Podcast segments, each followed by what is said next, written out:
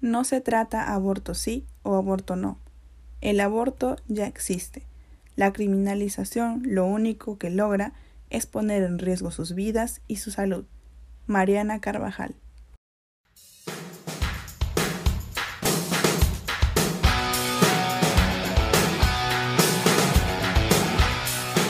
Saludos a toda nuestra comunidad oyente del podcast Taos al Día. Mi nombre es Alison Cordero, miembro de la comisión del podcast del Taller de Derecho y Recursos Humanos del Taller Alberto Ulloa Sotomayor. El día de hoy les hablaré sobre el aborto terapéutico y la opinión de la comunidad internacional. En esta oportunidad se narrará sobre el tratamiento del aborto terapéutico en nuestro país en comparación a países del mundo, como México, El Salvador y Argentina, para que en base a ello podamos reflejar cuál es la opinión de la comunidad internacional. La práctica del aborto tiene muchos años de emplearse en todas las partes del mundo, teniendo diferentes connotaciones en las diferentes culturas, regiones, países, etc. Actualmente toma importancia como un problema de salud pública, de derechos humanos y de las legislaciones presentes mundialmente, teniendo en cuenta que no en todos los países es igual. Sin embargo, se debe de recalcar la existencia de dos tipos generales del aborto, como el espontáneo y el inducido. El espontáneo es también conocido como pérdida del embarazo. Es cuando pierdes un embarazo antes de la semana 20 y el aborto inducido es la interrupción de un embarazo por intervención humana, donde encontramos al aborto terapéutico, el que consiste en la interrupción voluntaria de un embarazo antes de la viabilidad fetal es decir, a las 22 semanas o menos del 500 gramos por razones de salud materna. En nuestro ordenamiento, el aborto terapéutico se encuentra establecido en el artículo 119 del Código Penal, donde señala que no es punible el aborto practicado por un médico con el consentimiento de la mujer embarazada o de su representante legal, si lo hubiera cuando es el único medio para salvar la vida de la gestante o para evitar en su salud un mal grave y permanente.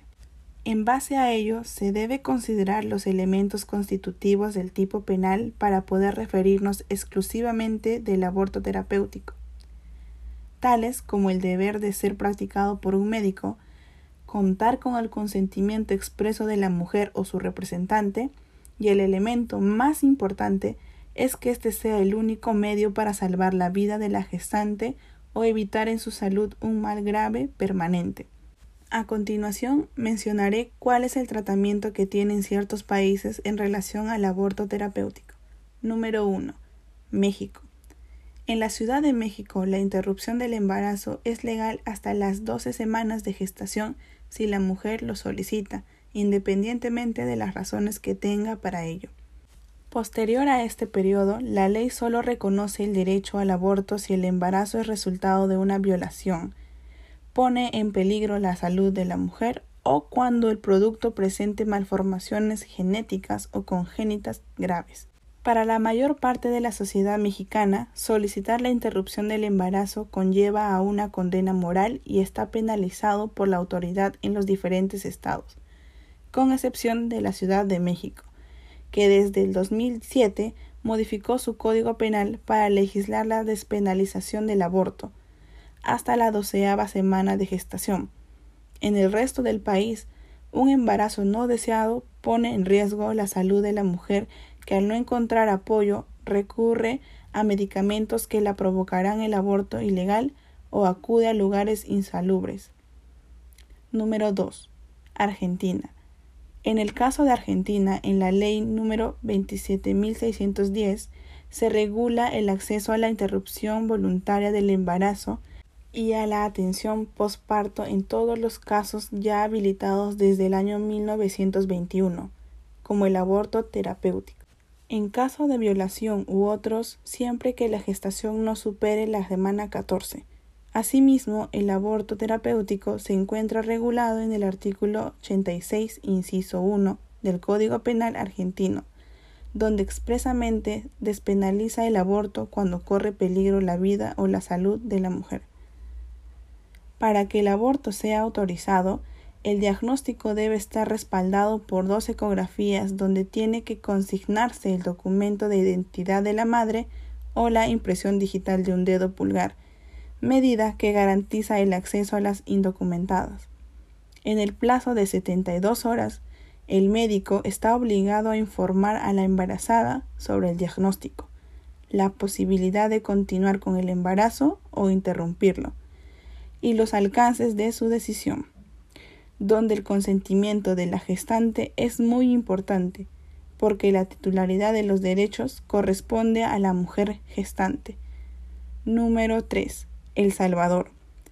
Por otro lado, en El Salvador, a través de dos reformas, una realizada al Código Penal y la otra a la Constitución, se penalizó el aborto en todas sus formas desde 1998, con la cual se castiga a las mujeres hasta con 50 años de cárcel y con 12 al personal médico que realiza la intervención. El Salvador es uno de los países con las leyes del aborto más duras del mundo. Innumerables mujeres en ese país están cumpliendo décadas de sentencias de prisión como resultado de un aborto espontáneo o una emergencia ginecológica. El aborto es ilegal en muchos países del mundo pero en casi ningún otro país las penas se aplican con tal dureza como en El Salvador, un país que es fuertemente conservador y religioso. Dentro del contexto actual en el mundo, el aborto terapéutico es un tema que siempre está en discusión al ser un tema controvertido, y dentro de la opinión internacional gran parte de los países han estado a favor del aborto terapéutico y por ende lo han legalizado dentro de sus ordenamientos jurídicos correspondientes, donde se establece ciertos requisitos que deben de ser cumplidos por cada país para que sea considerado como tal. Sin embargo, también existen ciertos países en los que no se acepta ningún tipo de aborto, como en El Salvador, siendo calificado como el primer país más estricto en el tema del aborto, donde establecen largas penas de prisión para la mujer que se someta a uno. Con el aborto terapéutico se evidencia que prevalece el derecho de vida de la mujer gestante, pero siempre que sea la última opción para salvar su vida. Esperamos que hayan disfrutado del tema desarrollado. Agradecemos inmensamente que hayan llegado hasta este punto y si lo disfrutaron, nos ayudarían comentando y compartiendo en sus redes sociales. No se olviden seguirnos para que no se pierdan los nuevos capítulos y secciones. También generamos contenidos en nuestras redes sociales. Encuéntranos en Facebook, LinkedIn, Twitter e Instagram como Taos UNMSM.